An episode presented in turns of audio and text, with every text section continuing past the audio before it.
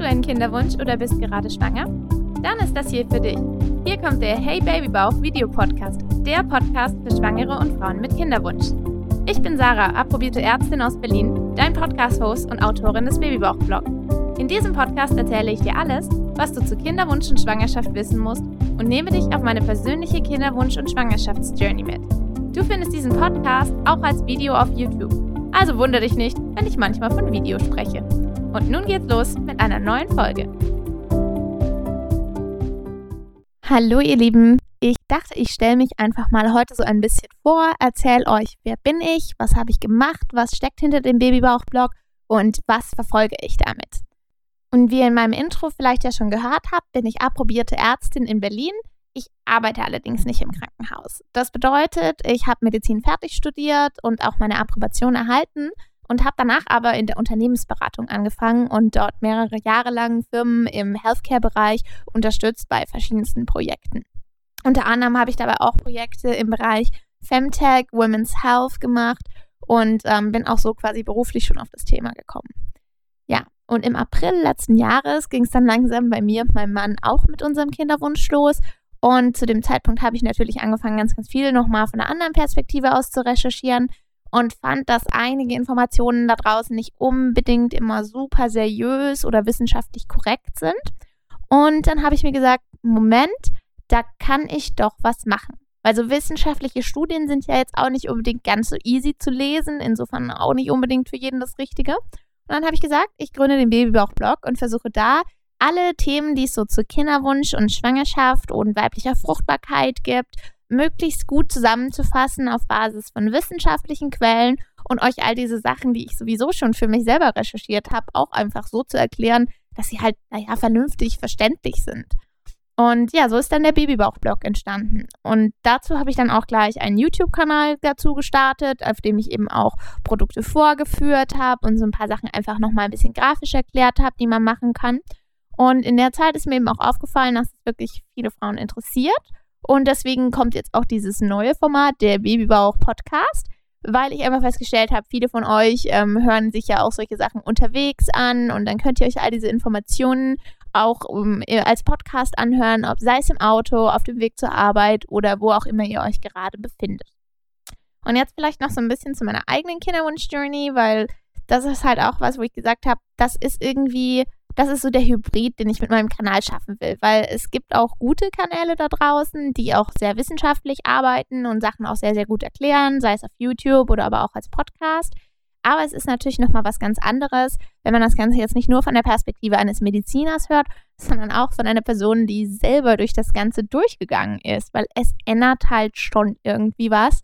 Es ist einfach was anderes. Manche Dinge muss man erlebt haben, um darüber reden zu können, wie, was sie wirklich mit einem auslösen und wie es einem emotional so damit geht. Und genau deswegen gibt es den Babybauch-Blog mit seinen ganzen Kanälen und ähm, ja, meine eigene Geschichte bisher also ich bin jetzt aktuell im neunten Hibbelzyklus, also noch gar nicht so unglaublich lange dabei, wobei sich die neun Monate schon manchmal angefühlt haben wie eine halbe Ewigkeit. Und ich bin sicher, das kennt ihr auch, wenn ihr gerade aktiv am Hibbeln seid oder falls es bei euch schon geklappt hat. Die paar Monate davor waren bestimmt bei euch genauso aufregend und es war einfach ein omnipräsentes Thema.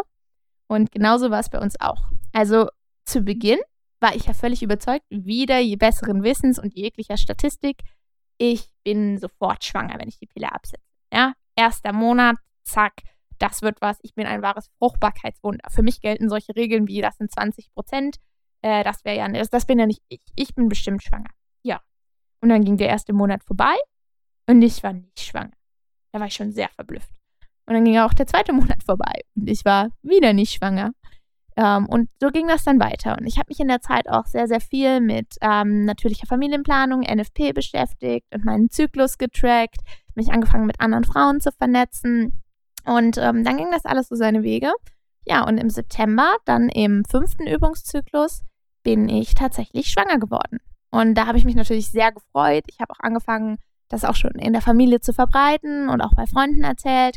Mir war natürlich bewusst, dass irgendwie nicht erzählen, weil ja doch ein gewisses Risiko besteht, dass es noch schief geht. Ähm, es war aber trotzdem für mich irgendwo ein theoretisches Risiko.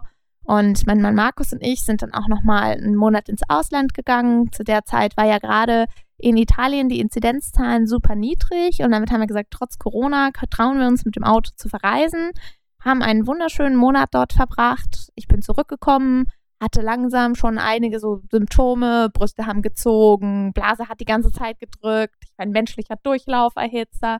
Und dann bin ich zu meinem ersten Frauenarzttermin. Und jetzt kann ich natürlich auf einem Ultraschallgerät auch so ein bisschen was erkennen, weil ich habe das ja selber auch mal gelernt. Und mir war ganz schnell klar, da stimmt was nicht.